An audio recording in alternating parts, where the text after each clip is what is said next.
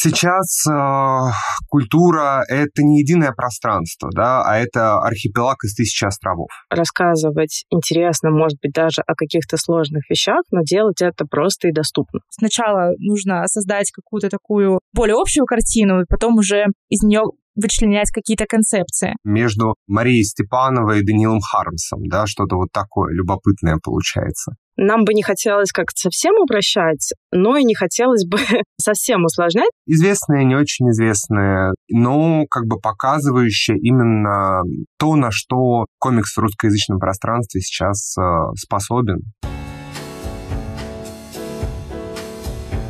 Всем привет! Это подкаст «Лёд книги», и с вами его ведущая, автор телеграм-канала «Книжный странник» Дина Озерова. В эфире специальный сезон, посвященный книжной культуре, людям, событиям и явлениям, которые влияют на литературный процесс сегодня.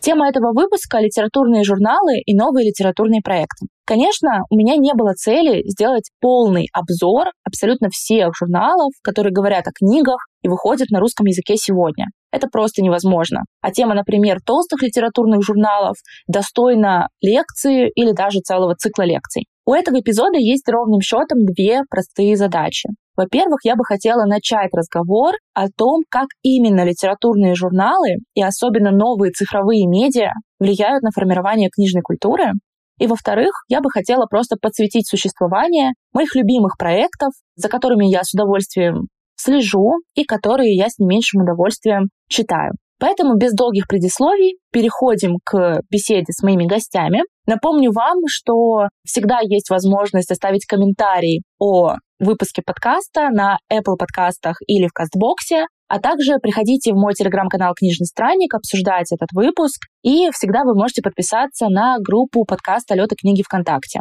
Я буду очень рада вашей обратной связи. Итак, переходим к нашим беседам.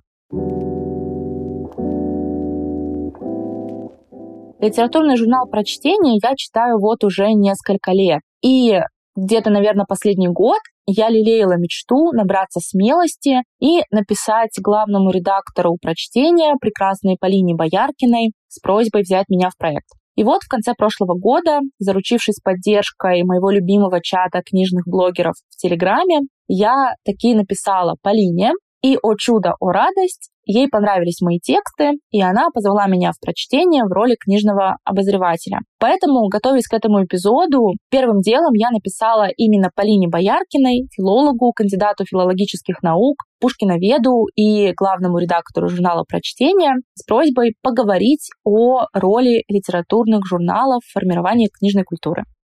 Полина, привет! Дина, привет. Спасибо огромное за приглашение. Давай начнем, собственно, с такого классического вопроса. Можешь рассказать, а как вообще э, создавался журнал прочтения, с чего все начиналось? На самом деле, э, журнал прочтения появился задолго до того, как в нем появилась я. Журнал прочтения запустился аж в 2006 году Арсением Шмарцевым и командой единомышленников. Одной из а, задач, которые ставили перед собой создатели журнала, это был поиск вообще какого-то нового формата. Они хотели сделать журнал популярным, хотели, чтобы он был востребован читателями, потому что понимали, что самому в огромном количестве выходящих книг разобраться практически невозможно. Ситуация не сильно изменилась с тех пор. Главная цель была вовлекать читателя в литературный процесс, и они ставили перед собой задачу сделать не еще один литературно-критический журнал, а что-то вроде модного глянца о книгах что вообще для, на самом деле, 2000-х, начала 2000-х годов, это такая была прямо тенденция. А вообще мы в 2016 году было, значит, 10 лет журналу, и это момент, когда я пришла, и произошел, собственно, перезапуск, и с тех пор вот э, уже я вместе с прочтением. Два года назад мы отмечали юбилей прочтения, было 15 лет, и к юбилею мы делали серию материалов, которые рассказывали историю журнала. Эти материалы можно найти на сайте, если кому-то интересно как-то поглубже в это все погрузиться. Да, ссылки, конечно, обязательно будут в описании подкаста. Вот, а на твой взгляд, э, что больше всего изменилось, э, ну, может быть, за то время, что ты являешься главным редактором прочтения? Это забавно. Как раз когда мы составляли эти материалы, мы как раз фиксировали задачи, которые ставили перед собой разные руководители журнала на разных этапах, потому что они менялись в каком-то смысле понимали, что э, вот мы пришли к тому, что мы все те же задачи хотим реализовывать, да, хочется ориентировать читателя внутри книжного мира. У нас э, задана довольно высокая планка качества текстов. Это, наверное, то, что изменилось с каким-то предыдущим этапом, потому что в какой-то момент э, прочтение стало таким, ну, больше студенческо-ученическим проектом. Мы сохраняем это направление сейчас, потому что мы все еще готовы работать с начинающими критиками и там, в ходе работы их обучать, но это не становится главной идеей журнала. Еще две важных цели, которые у нас появились, это поддержка молодых писателей, которая тоже началась э, с 2016 года, когда запустилась рубрика «Опыты», где публикуются тексты молодых поэтов и прозаиков. И, в общем, мы пошли в этом направлении все дальше и дальше. И сейчас э, мы поддерживаем молодых авторов и всячески вокруг э, выхода их книг мы делаем серию интервью с молодыми прозаиками. Но это на самом деле связано и с тем, что в эту сторону как-то литературный процесс качнулся. И еще одна важная очень для нас вещь — это создание комьюнити. Ну, это тоже какая-то, на самом деле, тенденция последнего времени э, создания горизонтального комьюнити, людей, объединенных одними целями, одними идеями, одними взглядами, и поэтому, на самом деле, если говорить о каком-то портрете потенциального читателя, то, в общем, наверное, это он э, похож на нашу редакцию, да, на людей, которые делают журнал, с одной стороны. С другой стороны, поскольку я еще занимаюсь э, наукой, академическим литературоведением и размышляю вообще о задачах, э, функциях науки очень много, я вижу такую проблему, что наука и во многом, кстати, мне кажется, и там литературная критика на каком-то этапе стала говорить с читателем очень сложным языком, и мне бы очень хотелось э, этот барьер преодолеть, потому что мне кажется, что там э, в науке, например, инструменты анализа текста, которые предлагает литературоведение, это вещи очень интересные, и о них можно рассказывать просто и интересно так, чтобы это было привлекательно для широкой аудитории. И вот э, в рецензиях мы как-то стараемся найти какой-то вот э, баланс между тем, чтобы рассказывать интересно, может быть, даже о каких-то сложных вещах, но делать это просто и доступно. Ну, в общем, такая действительно идея сделать литературоведение, литературную критику и, в принципе, наверное, литературный процесс э, более открытым и понятным. Это, конечно, то, что не может не откликнуться, говоря психологическим языком. Тоже есть такой важный момент. Я сейчас э, боюсь набрать э, это термины идеи философской герменевтики, если я правильно помню, да, что есть два типа взаимоотношений со знаниями, да, когда некое знание, оно упрощается и совсем-совсем упрощается, да, чтобы потребителю знания было просто его получать. А другой тип — это когда все-таки потребитель, он некоторые усилия совершает, э, чтобы это знание получить, и таким образом он развивается в том числе. То есть вот нам бы не хотелось как-то совсем упрощать, но и не хотелось бы совсем усложнять. То есть сделать эту возможность как-то получить новые знания и продолжать их получать, сделать эту возможность доступной. В одном из э, недавних выпусков нашего подкаста разговаривала с молодыми литературными критиками и как раз-таки пыталась у них узнать, э, что они думают по поводу литературной критики сегодня. И, в принципе, мы все пришли к выводу, что контексте этого разговора, что всегда очень чувствуется, когда критик или обозреватель, ну, рецензент пытается слишком популяризировать свое единственно правильное мнение. Вот это всегда очень чувствуется, и отрадно, что я сама как читатель, когда читаю рецензии обозревателей про чтение, у меня вот такого впечатления не складывается. То есть сразу ощущается, что обозреватель, он не держит читателя за дурака, он понимает, что читатель, он все-таки, наверное, немножко хоть чуть-чуть разбирается, у него есть определенный уровень начитанности, и он действительно открыт сам и хочет как-то знать больше, да, получать какие-то новые знания, какую-то новую информацию о литературном процессе в том числе, для меня всегда очень важно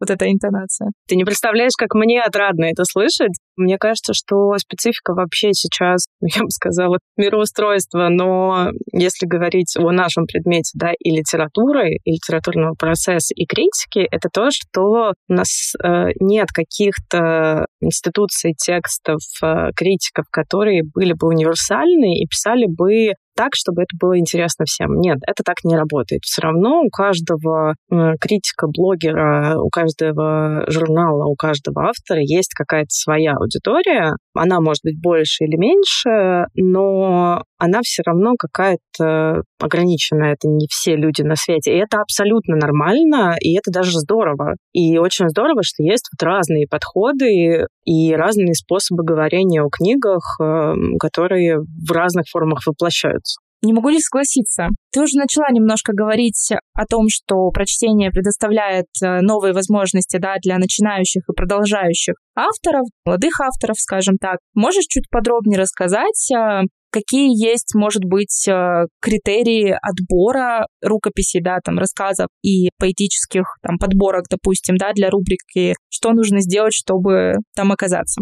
Нужно отправить э, свои тексты вместе с сопроводительным письмом и темой на почту рубрики «Опыты», которая звучит э, следующим образом. Эксперимент с прочтения gmail.com. Этого достаточно. Ну, есть формальные критерии, там, объем э, прозаический. Мы не берем э, тексты больше авторского листа, потому что это уже больше повести, а не рассказы так, на самом деле, если говорить э, глобально, то у нас, конечно, интересует какой-то разговор о современности.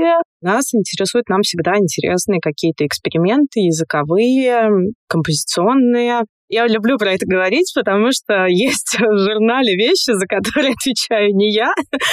Поэтому тут э, я радостно э, готова переводить стрелки на наших кураторов поэтического и прозаического разделов, но на самом деле достаточно, правда, отправить тексты на почту рубрики «Опыты». Ребята вытаскивают их оттуда самотеком. Это, к сожалению, довольно длительный процесс. Он может занимать достаточно долгий период времени, потому что текстов приходит много. Ребята их все смотрят, но они всегда отвечают, если не подходят. Э, не всегда хватает времени объяснить, почему, но я знаю, что иногда бывают там по запросу авторов э, они объясняют, более того, бывают случаи, когда они предлагают как-то доработать тексты. У нас такое бывало. И если автор соглашается внести какие-то коррективы, то это значит, что после какой-то работы совместной публикация будет получена. И на самом деле это огромная радость э, видеть уже, как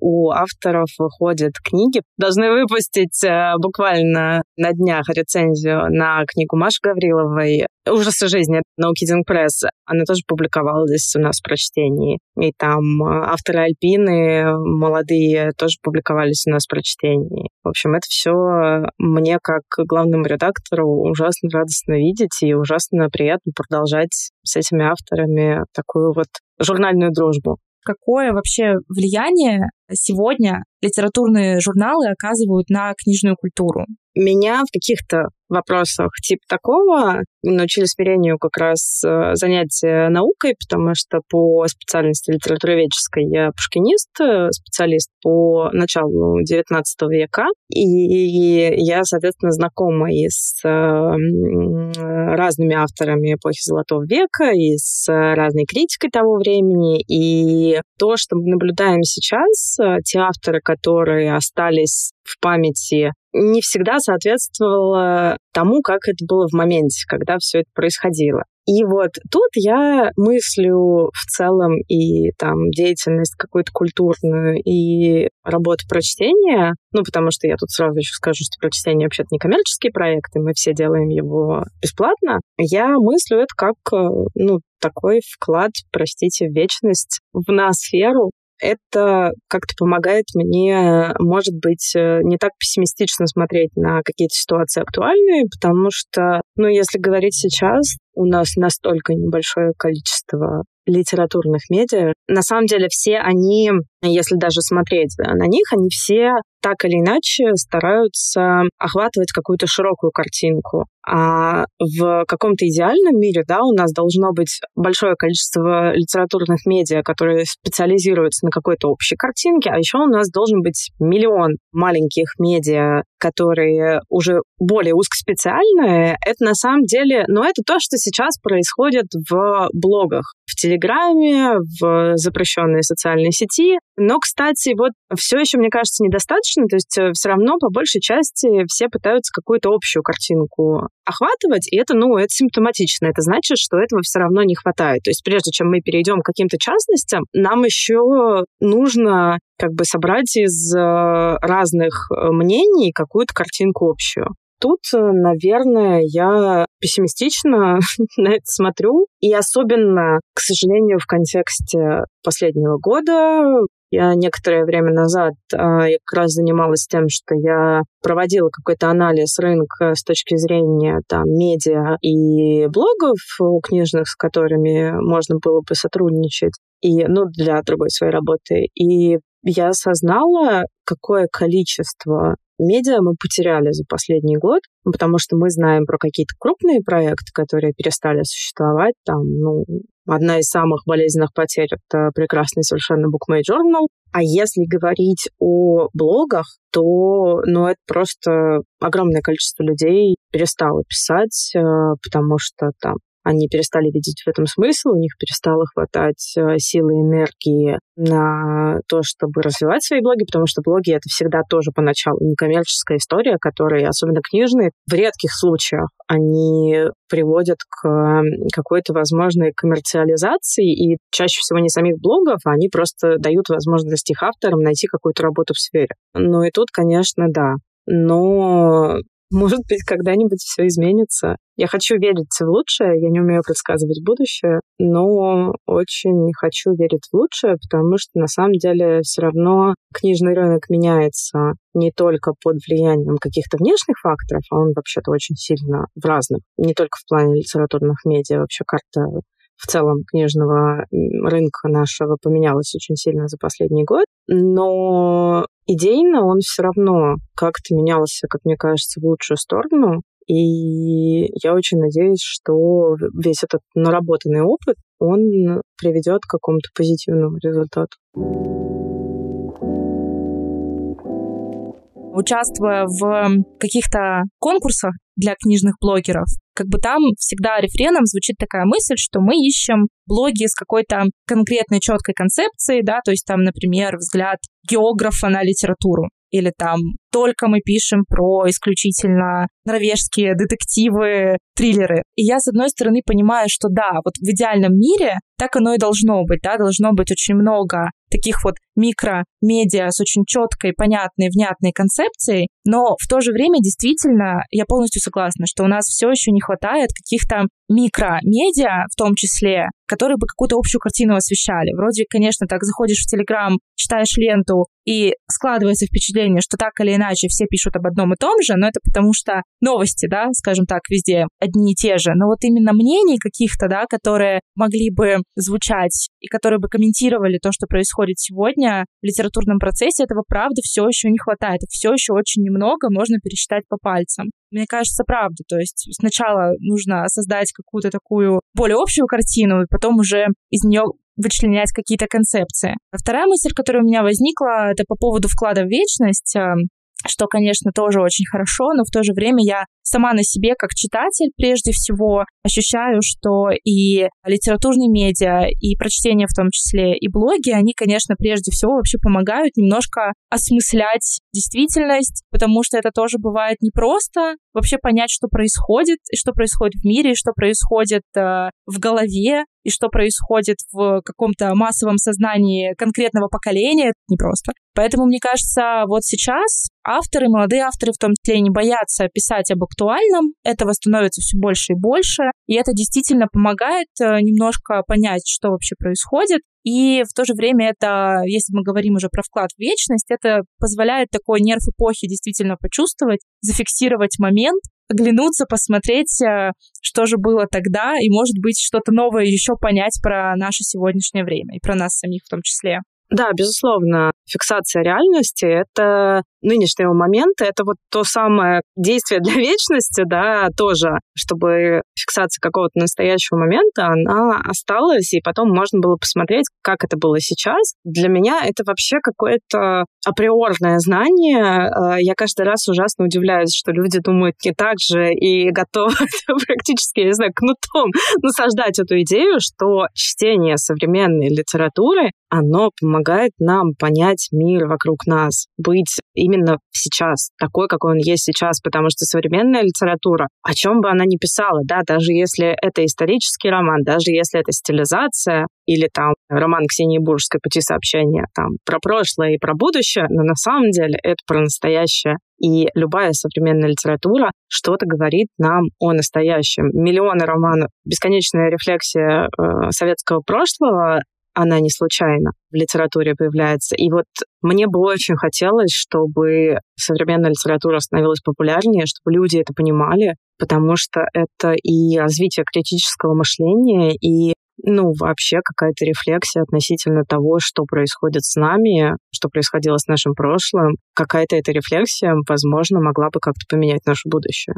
Мне в голову сразу тоже пришло нашествие Юлии Яковлевой, которая, казалось бы, абсолютно эскапистская книжка про, казалось бы, прошлое, про 1812 год и про литературный контекст да, всех романов, которые писали там об этой эпохе. Но в то же время очень много говорит и про настоящее, и про то, почему такой внезапный всплеск интереса и к эскапистской литературе. И особенно, конечно, мне понравилось вот этот нерв э, народного недовольства, который зреет на протяжении всего романа и к финалу прорывается наружу. Это тоже, мне кажется, очень вообще симптоматично и характеризует прежде всего нашу современную эпоху. Даже, казалось бы, такая жанровая эскапистская история много говорит про нас сегодня.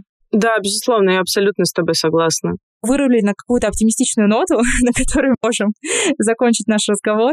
Мы очень старались, это было сложно, но мы справились. Я думаю, призываем всех читать современную литературу и современные литературные медиа и прочтения, конечно же. Э, все ссылки будут обязательно в описании этого эпизода. Сегодня в рамках дружественной рекомендации хочу порекомендовать подкаст «Пап книжных баб». Его ведут две прекрасные девушки Виктория и Ксения, которые не менее виртуозно, чем мы с Дашей, обсуждают разные окололитературные темы. Но, конечно, прежде всего самоздат и изнанку издательского бизнеса.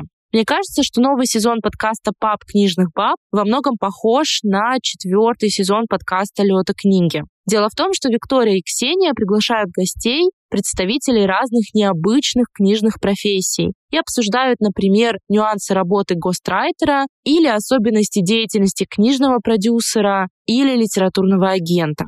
В предыдущем сезоне мне, например, очень запомнился эпизод интервью с э, девушкой, которая защитила диссертацию по фанфикам. Мне кажется, эта тема интересна даже тем, кто фанфикшеном совсем не интересуется. В общем, оставляю ссылочку на подкаст «Пап книжных баб» в описании этого эпизода. Приглашаю его послушать, потому что богу книжных подкастов нужно больше книжных подкастов.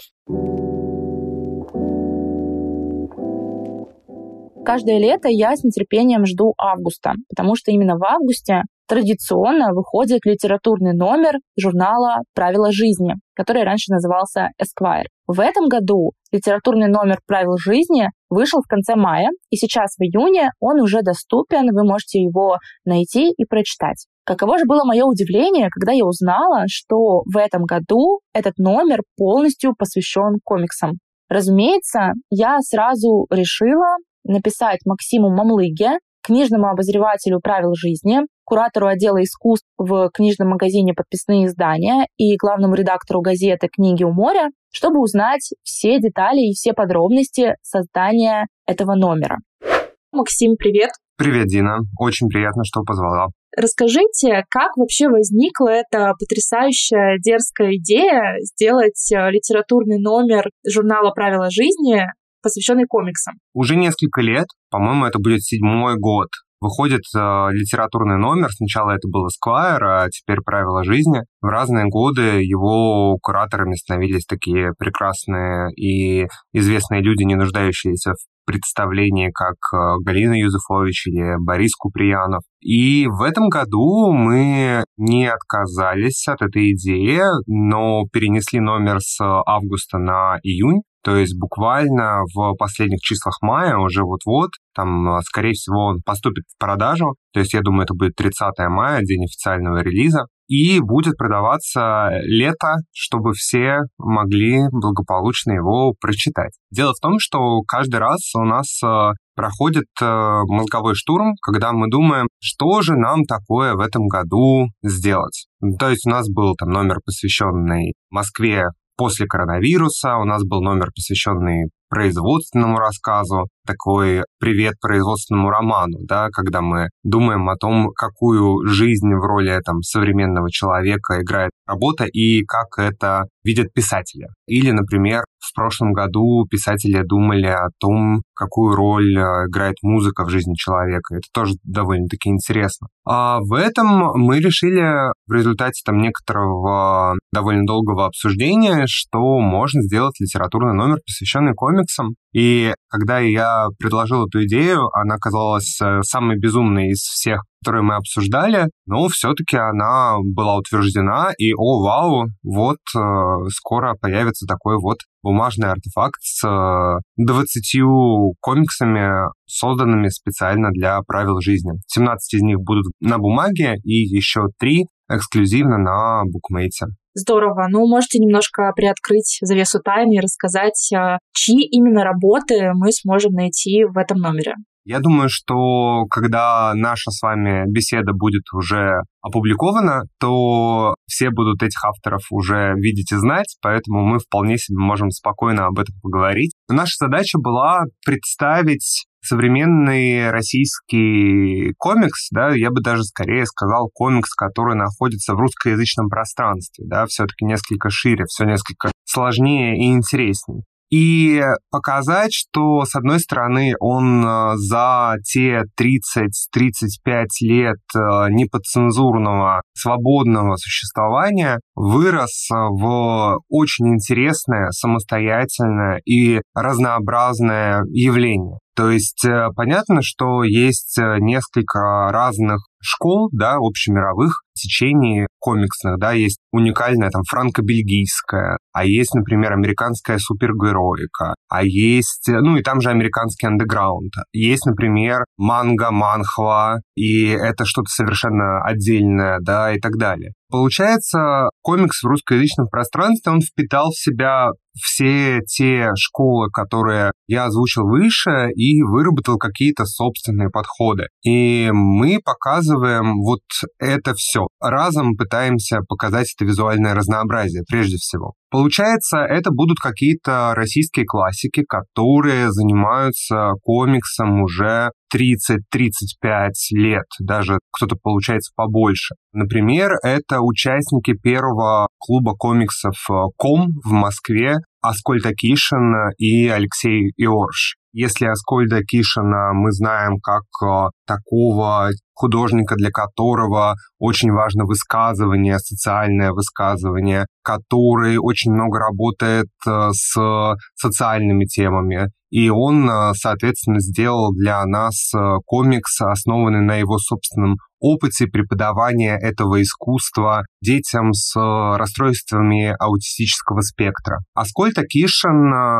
как один из тех, кто очень много и подробно разрабатывал и занимался советским фолклором, советским мифом в самом широком смысле этого слова, сделал для нас такой любопытный комикс, который называется «Инопланетяне в СССР». Это довольно-таки любопытно. Там, а, получается, на букмейте будут еще опубликованы наши короткие разговоры с авторами этих комиксов. И, соответственно, там про эту идею тоже можно будет услышать подробнее. Получается, это будут э, и совсем молодые авторы. Например, это будет комиксистка Вури, которую мы знаем по Popcorn Books и по книге «Капучино с маршмеллоу», которая, начав э, рисовать свой комикс в 16 лет, буквально за короткое время собрала 250 тысяч просмотров. Еще до того, как ее приняли к изданию в России на вебтуне, да, на международном ресурсе с англоязычными, соответственно, подписями, со всем вот этим такое вот прекрасное, уникальное явление, да, когда вот не нужно никого ждать, не нужно ссылаться ни на какие авторитеты, ты можешь просто взять и выкладывать это вот в такое вот пространство, и потом уже вот как-то это уже оказывается в России, когда про это узнают, и происходит что-то любопытное. Будет прекрасный Дюран, гений веб-комикса, да, анонимный художник, из комиксов которого можно собрать такую вот э, сатирическую историю современной России с какими-то там очень любопытными событиями. И он сделал замечательный комикс про мальчика, который отправляется к бабушке в деревню. Ну, как вы понимаете, не все так просто. Или, например, э, это интеллектуальный комиксист э, Роман Мурадов, ни одной книги которого не опубликовано в России, которая издается в основном во Франции, который много лет живет в США, но при этом он делает какие-то удивительные по красоте вещи.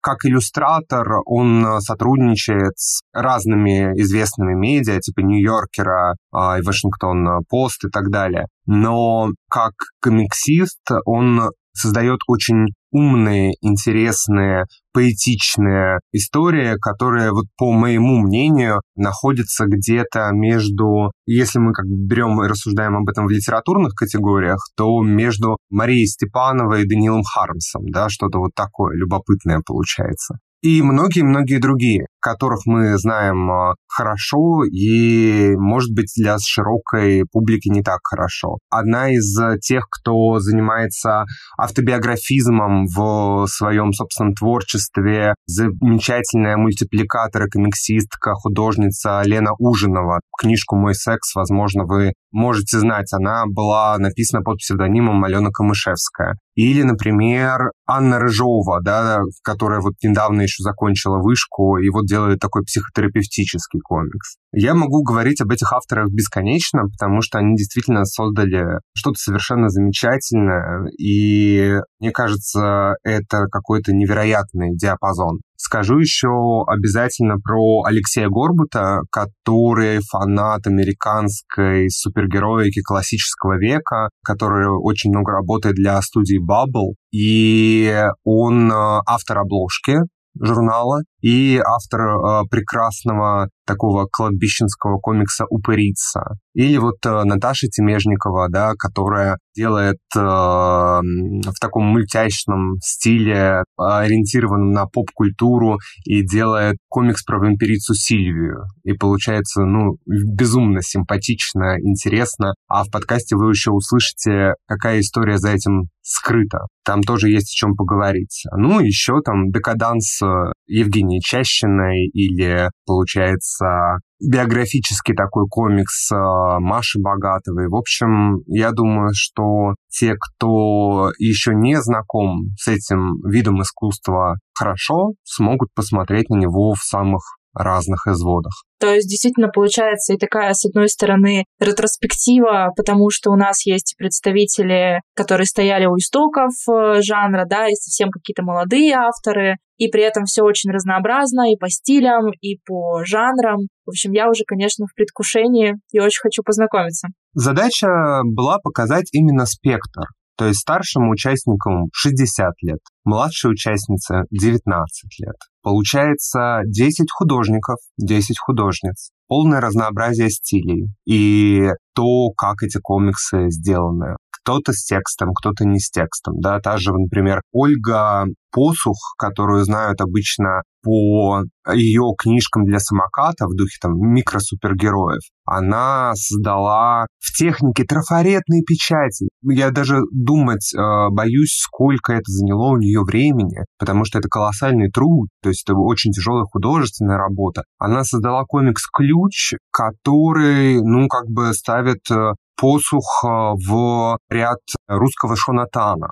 То есть настолько это прекрасно. Там нет ни единого слова, но ты все понимаешь, да, то есть только вот есть название. Или, например, Катя Гущина, да, которая взяла и сделала комикс «Карту», которую мы там знаем про очень другим любопытным работам известные, не очень известные, но как бы показывающие именно то, на что комикс в русскоязычном пространстве сейчас э, способен, что он выработал, что он нам может э, показать, рассказать. Насколько вы считаете, комикс отражает ли он дух современного общества? В общем, насколько комикс отвечает потребностям современного общества, скорее так, насколько он ему свойственен? Мы не можем сейчас э, говорить об обществе в целом.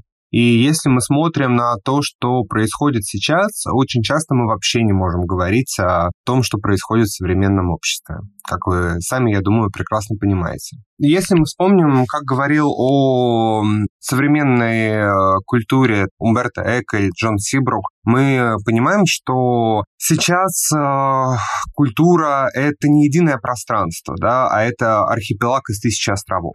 И, соответственно, конечно, для многих людей именно комикс является ответом на те вопросы, которые они задают миру, которые они задают обществу. И я думаю, что, конечно, это важно очень сильно. Один из э, наших партнеров по этому номеру это Дмитрий Яковлев, э, издатель э, Бум-книги, замечательного издательства комиксов. Он э, помогал нам довольно-таки много в ходе этой работы и является моим соведущим в тех подкастах, которые мы записали для букмейта к выходу номера. И вот, например, в его портфеле, если мы даже не берем тех авторов, которые присутствуют, например, в нашем номере, мы можем посмотреть, например, на стационар Александра Шевченко, где, соответственно, поднимается тема ментального расстройства, да, и, соответственно, жизни с ним. Несколько лет назад выходил комикс Ольги Лаврентьевой «Сурвила», который продолжает очень тяжелый, серьезный разговор о репрессиях, блокаде и о памяти, которая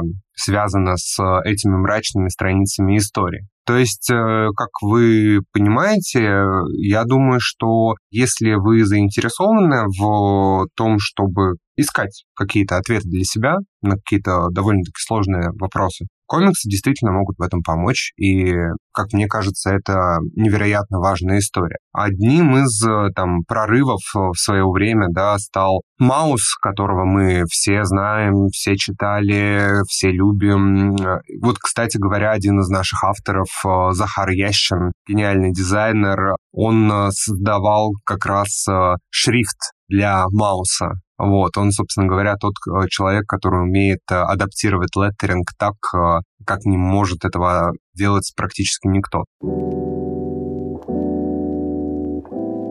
наверное, последний вопрос, который я хочу задать, вопрос, который, наверное, лег в основу появления этого выпуска подкаста, вопрос, который касается в целом литературных журналов. Я понимаю, что он такой достаточно объемный и, наверное, сложно на него ответить в двух словах или в двух-трех минутах, но хотелось бы этот разговор хотя бы начать. Как вы считаете, вообще зачем литературные журналы нужны сегодня? Какую роль они играют в книжной культуре сегодня? Это э, действительно разговоры там, на какую-нибудь большую достаточно лекцию. Я бы сначала разделил, как мы это видим, потому что у нас есть, э, собственно, например, там толстые литературные журналы, которые там по своей структуре не сильно изменились э, с 19 века, да, то есть вот у нас есть отдел прозы, отдел поэзии, отдел критики, ну, там с некоторыми вариациями. И вот они до сих пор существуют, есть дружба народов, есть новый мир, есть знамя, и все это существует, все это с нами происходит. В советское время они были, например, основным медиумом, благодаря которому там читатели узнавали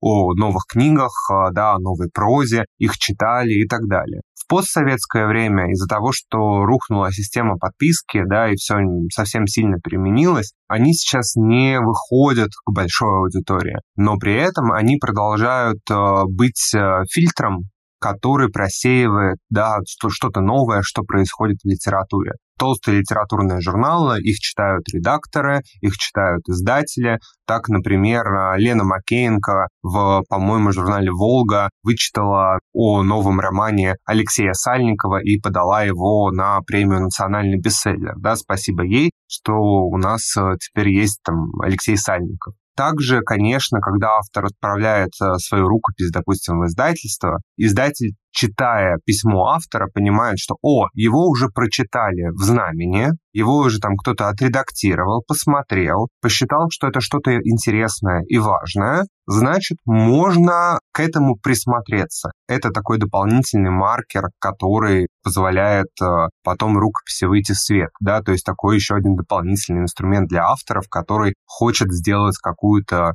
литературную карьеру или что-то еще. Есть очень крутые научные журналы, да, то есть есть детские чтения, которые сейчас выпускает э, издательство «Кабинетный ученый», которое один из немногих научных журналов, где публикуются исследования, посвященные детской литературе. Или, например, там что-нибудь более простое, вроде нового литературного обозрения. Соответственно, они действительно что-то такое любопытное сообщают нам о культуре, о чтении, о книгах и являются площадкой для публикации очень любопытных исследований. Та же, например, Евгения Власенко, книга «Гид», она публиковала результат своего магистерского исследования в новом литературном обозрении, посвященные блогам и их роли в современном литературном пространстве. Ну, не любопытно ли? По-моему, весьма весьма любопытно. Получается, есть э, вот как раз э, журналы не литературные, собственно, как, например, там «Правила жизни» сейчас. Это журналы лайфстайловые. Понятно, что еще недавно, до 24 февраля, у нас их было гораздо больше. Но сейчас, например, Конде Наст, издательский дом международный, он ушел, и у нас теперь нет ни GQ, ни Vogue, ни Architectural Digest журнала, да, где тоже публиковались, кстати говоря, статьи о некоторых книгах, и это тоже было весьма любопытно. Сейчас это продолжают быть лайфстайловыми журналами, да, то есть журналами, которые представляют некоторую модель образа жизни и внутри которой уделено время книгам. Мы ходим поесть, мы ходим куда-то погулять, мы ходим на какое-нибудь мероприятие, а еще мы читаем. И правда мы читаем. В каких-то журналах традиционно было больше про книги, в каких-то меньше. В правилах жизни Адотова в Эскваре довольно-таки много. Во-первых, в каждом номере публиковался рассказ современного автора или отрывок из какого-нибудь романа. Да? То есть, например, в предпоследнем номере Эсквайра это был «Саша, привет» из романа Данилова, а получается в последнем, который был посвящен Эдуарду Лимонову, публиковался никому неизвестный рассказ Эдуарда Лимонова. Вот как пример. Плюс это книжный обзор, плюс какие-то дополнительные статьи иногда о книгах, которые могут что-то интересное рассказать нам о времени, об эпохе, об изменениях образа жизни и так далее. И в этом плане, конечно, в случае глянца это была хорошая история, поскольку она позволяет обратить внимание на книги той аудитории, которая изначально на нее как будто бы не заточена. То есть мы с вами сидим, например, в книжном телеграме, и мы с вами постоянно наблюдаем за всем сразу, да, нам все интересно. Мы знаем, кто, что, как, когда, почему, следим за новостями, знаем всю внутреннюю кухню и так далее. А это потому, что мы фанаты, да, но не все такие фанаты. А есть те, кто не хочет, например, во все это погружаться, но хочет какого-то интересного чтения. И вот получается, там, в том числе я, например, как книжный обозреватель такого журнала, это чтение, собственно говоря, предлагаю, да, в духе «И какое в свете чудо?». А вот у нас там любопытная книга, посмотрите на нее, обратите внимание, такого там прежде не было, а вот теперь появилось. Это, ну, довольно-таки понятная история. Помимо этого, есть еще огромное количество прекрасных интернет-ресурсов, которые заняты книгами. Это и прочтение, и Горький, и год литературы, для которых пишут там замечательные авторы. Полка, которая исследует классику, да, и теперь не только классику, но пишет еще и немножко о современной литературе. Все это нужно для тех, кто хочет не просто прочесть книжку, но хочет добавить к этому какой-то дополнительный контекст. Или понять, какой выбор по чтению ему сделать. Или сверить свои впечатления с мнением других людей. Цели могут быть самые разные, но главное, как мне представляется, что несмотря на все, что происходит, у нас э, эти институции продолжают существовать. Деградируют они гораздо медленнее, чем могли бы, и держатся на плечах, э, на силах э, энтузиастов. И, конечно, как мне кажется, это дает им шанс на какое-то интересное будущее и дальше. К слову, как мы с вами понимаем, несмотря ни на что, вся вот эта вот система интереса к литературе, она все равно после советского времени выстраивалась заново. Вся система литературных медиа. И, конечно, то, что происходит сейчас, показывает результат этих долгих годов труда и того, что сейчас, э, получается, их аудитория все равно постоянно растет. Я бы здесь, конечно, еще как литературный медиа упомянул блоги, конечно, но я думаю, что у вас еще будет отдельный какой-нибудь выпуск про прекрасных блогеров, которые смогут рассказать об этом гораздо богаче и интереснее, чем я. Ну вот среди всей этой системы, да, литературные журналы, они занимают дополнительное место. Меня они всегда радуют именно потому, что я понимаю, что я могу куда-то зайти, и вот кто-то умный, прекрасный сделал что-то интересное для меня. То есть э, я радуюсь, что это сделал не я, а кто-то вот для меня, как для читателя. Ну и, конечно, я этому не могу не радоваться. Это очень щедро со стороны тех, кто этим занимается, кто пишет про книги, обогащает таким образом мой мир. Спасибо им за это. И спасибо вам за то, что вы делаете такую же работу для нас, для читателей. До новых встреч. До новых встреч, Дина. Да, ребят, ни один выпуск подкаста «Лёта книги» не обойдется без упоминания школы критики в Ясной Поляне. Cheers! А в прошлом году в рамках школы критики я познакомилась с Анной Маркиной, главным редактором журнала «Формослов». Мы были соседками по балкону, поэтому наше знакомство было неизбежно. Тогда же я сама, к своему стыду, очень поздно узнала про существование этого журнала и поняла, что это целый кладезь информации о прозе, о поэзии, о современном русскоязычном литературном процессе и даже о каких-то культурных событиях и явлениях светской жизни. Поэтому сегодня я решила созвониться с Аней, чтобы узнать у нее все подробности издания журнала «Формослов» и познакомить вас с этим замечательным проектом. Аня, привет! Дина, привет! Спасибо большое, что присоединилась сегодня к подкасту «Лёта книги». Расскажи, пожалуйста, как вообще создавался журнал «Формослов», с чего все начиналось? А, да, с удовольствием расскажу, но прежде хочу сказать, что я сама слушаю подкаст периодически твой, и он очень живой и симпатичный, так что просто хочу еще раз это подчеркнуть. Что касается формослова, то мне кажется, вот в нашей стране сегодня вообще к литературному медиа или какому-то большому проекту можно прийти тремя путями. Первое — это вы бизнес. И у вас есть большая команда, у вас есть какой-то серьезный старт с финансовыми вложениями, с там, пиаром вокруг этого. Но это был не наш вариант, потому что у нас все начиналось достаточно самопально. Второй вариант — это когда вы пытаетесь э, построить что-то самостоятельно и у вас э, поддержки э, никакой нет. И в этом отношении тогда нужно думать, как технически организовать весь этот процесс и вообще в каком формате. Потому что одно дело открыть какой-то журнал на бумаге, другое дело открыть электронный журнал, и то, и то, в общем-то, затратно. Потому что бумага это печать, это сложно. Владимир Козлов, например, который является главным редактором «Просодии», постоянно повторяет, что им и не нужен даже большой тираж, потому что ну, это же его нужно возить, его нужно печатать, это большие затраты. А электронные медиа это значит, вам нужно следить за сайтом, нужна достаточно большая команда, и при этом обслуживание такого ресурса это тоже довольно дорого.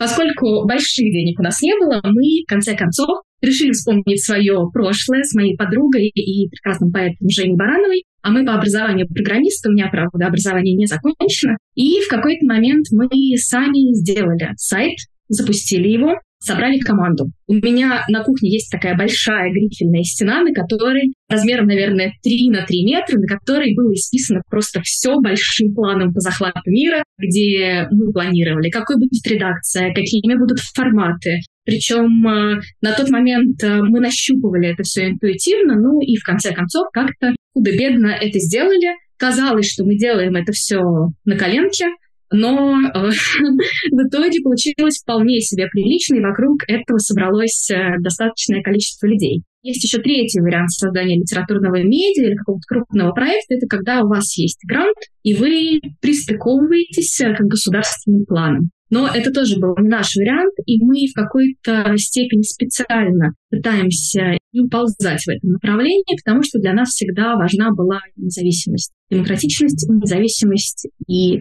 отстаивание собственных ценностей, как человеческих, так и эстетических. Поэтому решили все сами, шли по этому пути целенаправленно, долго и разрастаемся. А насколько то, что происходит с журналом сегодня, да, совпадает э, с теми планами, которые были написаны на твоей грифельной доске? То есть все ли удалось реализовать? Или, может быть, наоборот, э, разница очевидна, и вы пришли к чему-то совершенно новому?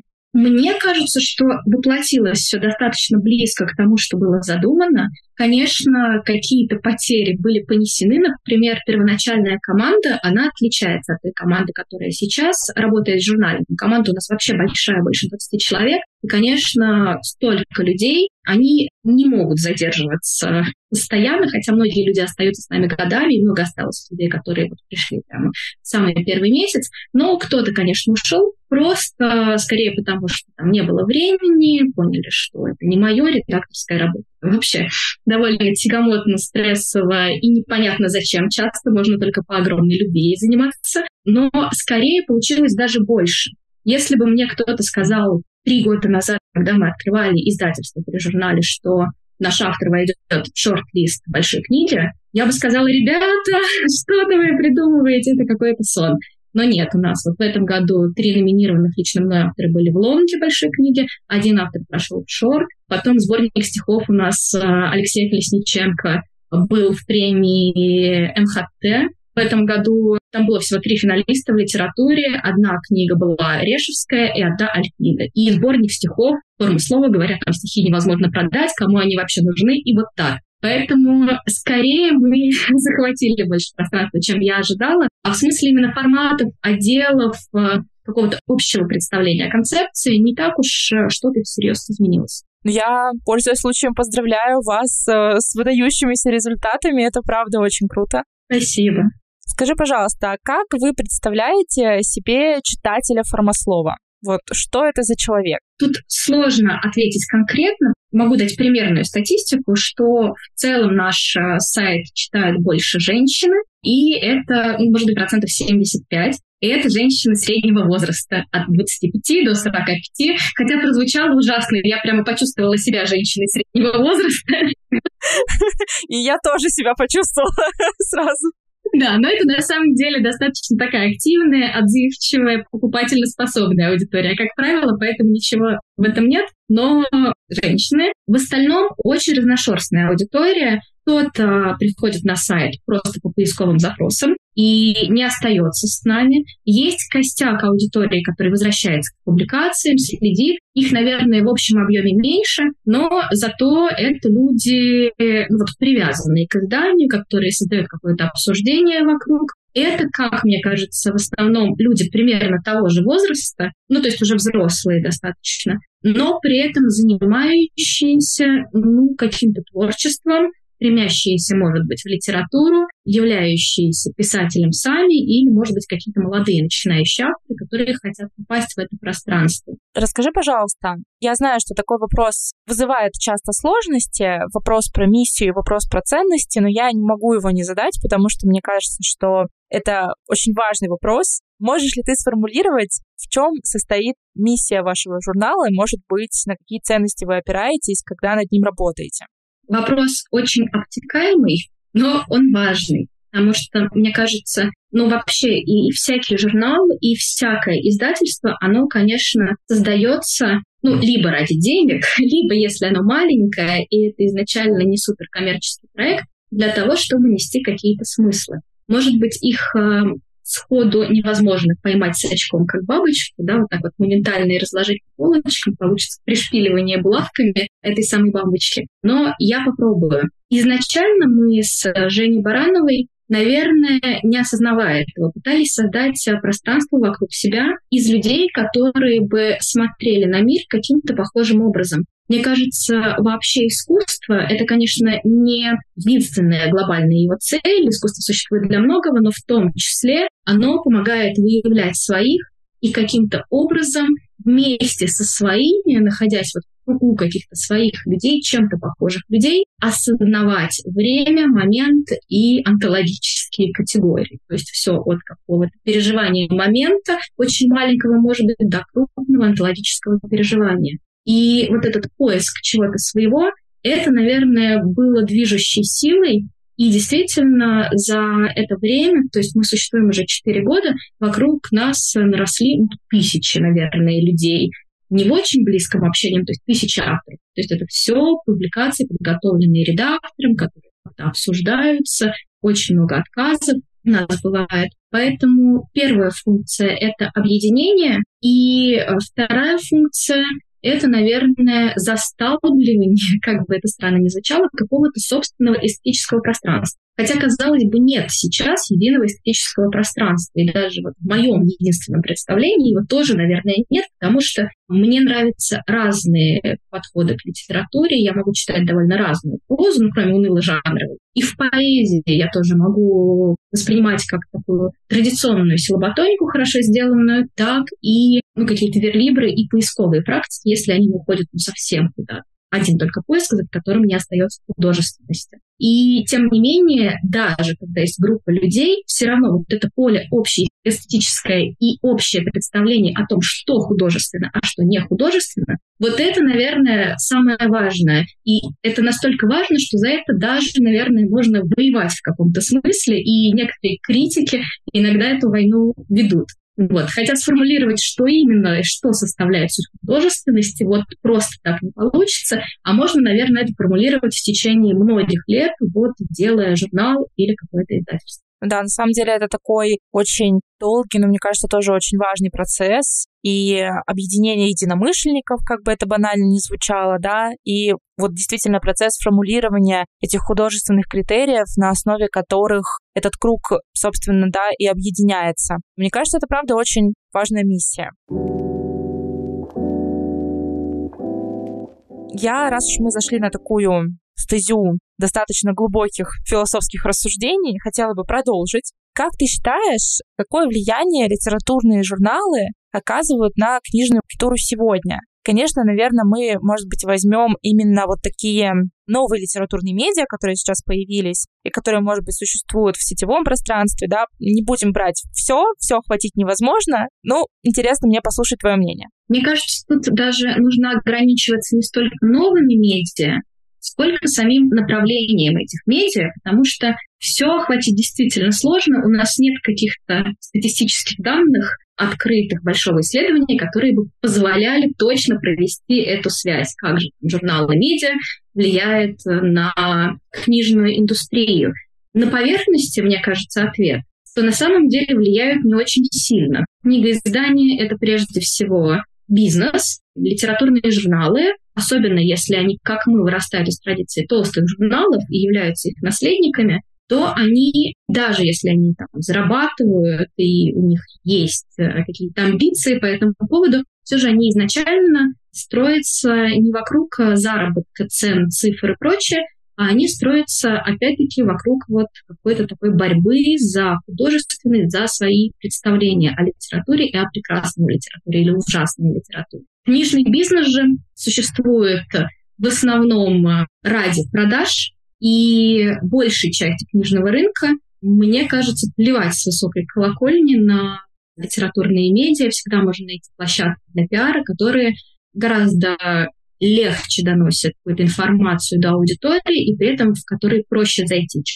Вот высокомерные литературные журналы, которые 200 раз подумают, писать ли про это фантазиатину или чего-нибудь такое. Поэтому с этой точки зрения вот на продажи, наверное, не очень сильно влияют серьезные литературные медиа. Но если мы говорим про сегмент интеллектуальной литературы, потребителем э, и участником которого являемся, как я думаю, мы с тобой как раз в качестве читателей, здесь э, связь, конечно, есть. Да, этот островок интеллектуальной литературы, он не сильно большой, но, с другой стороны, мы прекрасно знаем, э, сколько народу прочитала Лавра Водолазкина, и как иногда в этом моменте тоже выстреливают книги, и что на них запрос есть. Просто их сложно вот как-то довести до таких продаж, но, тем не менее, это случается. И в этом смысле журналы, мне кажется, даже не столько сами э, журналы определяют, взлетит книга или не взлетит, заметит ее какая-то премия или не заметит, сколько то, что многие люди,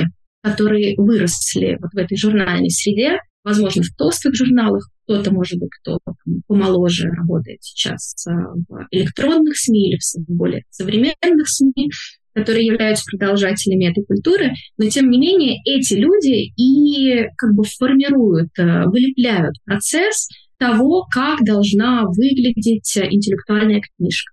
Они сидят в жюри разных премий, премии лицей, там, до той же Ясной Поляны или Большой книги. Они постоянно определяют пространство в каких-то там фестивалях, ярмарках, э, они начинают дискуссии вокруг э, книги. Мне кажется, что критическая статья в журнале, если это не несколько там, каких-то суперизвестных имен критиков, она в целом не очень помогает продавать книгу. У меня прямо есть этот э, опыт, как у издателя тоже, когда на книжку выходит десяток рецензий, особенно если это книжка стихов, и вообще это не влияет там ни одной продажи, то есть гораздо проще отдать свою книгу какому-то блогеру, будет хотя бы там несколько продаж или много продаж в зависимости от его охвата. Вот рецензии — это не про продажи, но и это вот как раз про интеллектуальное поле, в котором завязывается какой-то серьезный разговор, и если книга попадает вот а, в это поле, и она своевременно и почему-то провоцирует разговор критиков, то автоматически эта цепочка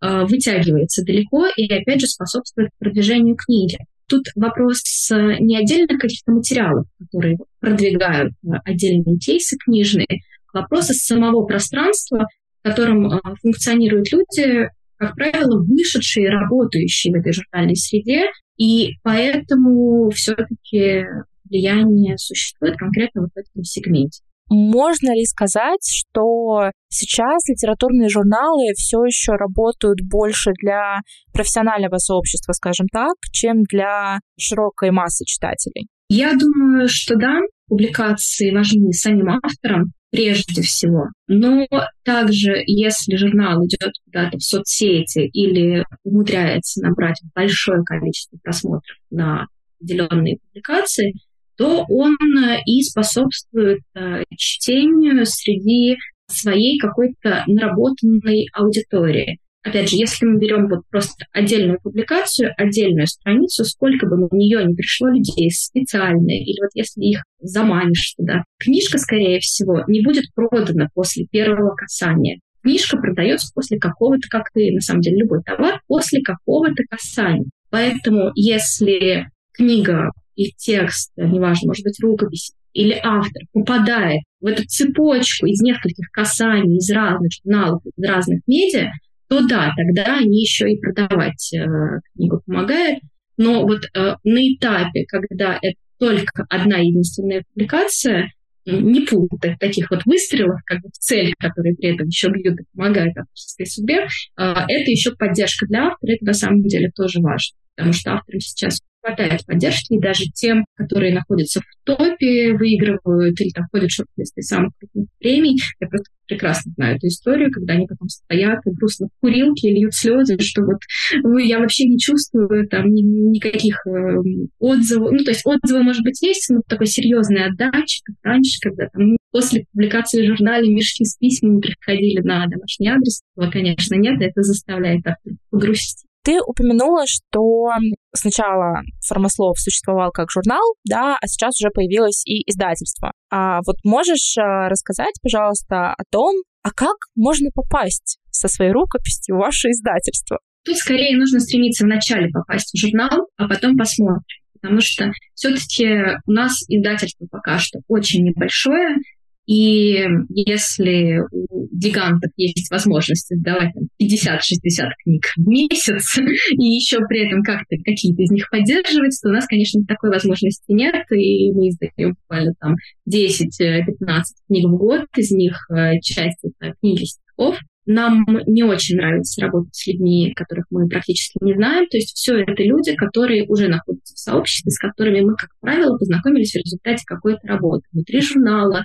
Или, может быть, э, автор у нас публиковался, и потом мы еще на него где-то наткнулись. Может быть, эм, мы видели его где-то на форумах молодых писателей. Первое, что нужно сделать, э, чтобы во всяком случае попасть под наблюдение, как бы это строго не звучало, главных редакторов вообще редакции, это отправить рукопись в журнал и посмотреть. Потому что иногда люди приходят прямо к кому-то из э, главных редакторов и говорят, слушайте, у меня есть мешок денег, условно. Ну, хотя, конечно, он, как правило, небольшой мешок денег, и вот моя рукопись на 100 страниц, смотрите, вот вам мешок денег, возьмите денег, только напечатайте. И мы открываем, ну, мы бы рады, ну, очень хочется мешок денег, но там, к сожалению, такое, что, ну, совсем-совсем никак нельзя. Потому что есть же еще ряд авторов, и автор обидится, если рядом с ними поставить, ну, совсем непонятно.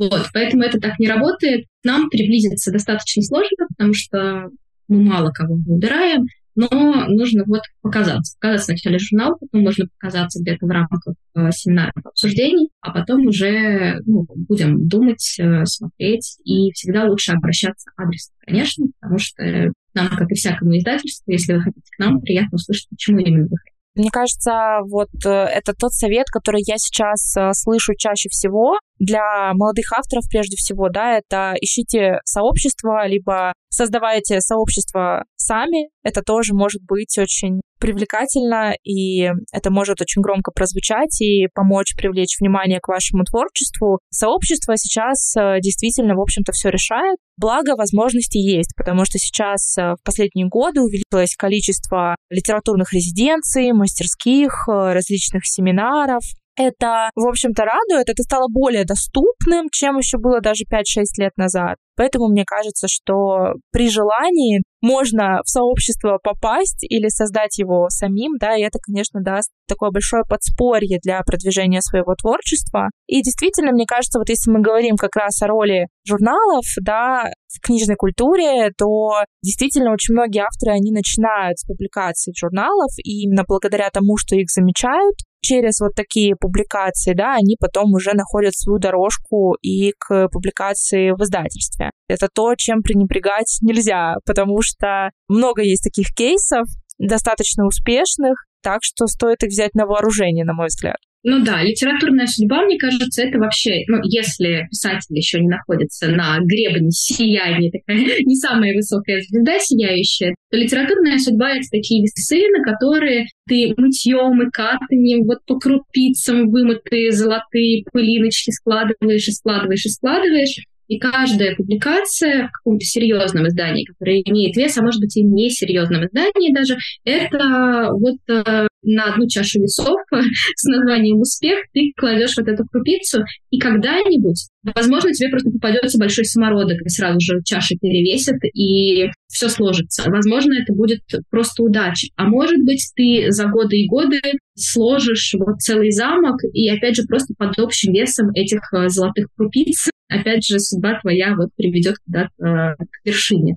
Поэтому бывает у всех по-всякому, тут э, нет единого рецепта, но Сейчас, мне кажется, действительно целые издательства стали более открытыми, чем были еще 10 лет назад. И возможностей для молодых авторов огромное количество, действительно. И премии, и конкурсы, и отборы, и резиденции. И это все действительно существует. Я сама, например, как автор была недавно на резиденции Аспир под Барнаулом а, и, в общем, а, провела три недели в работе над своей рукописью. Поэтому идти этим путем тоже можно. И, конечно, для издательства очень важно, с каким человеком она работает. Потому что работа над книгой, она в целом изматывающая. Потому что авторы иногда творят совершенно лютые вещи, они бегают, они рыдают, им нравятся обложки, им не нравятся верстки, и вообще, и иногда они скатываются в запои, в какие-нибудь, они теряются в барнаульских лесах, когда их привозишь на фестиваль или конференцию, и потом звонят тебе в ночи, как мне рассказывали организаторы, из леса и говорят, слушайте, пожалуйста, привезите меня домой, я в лесу,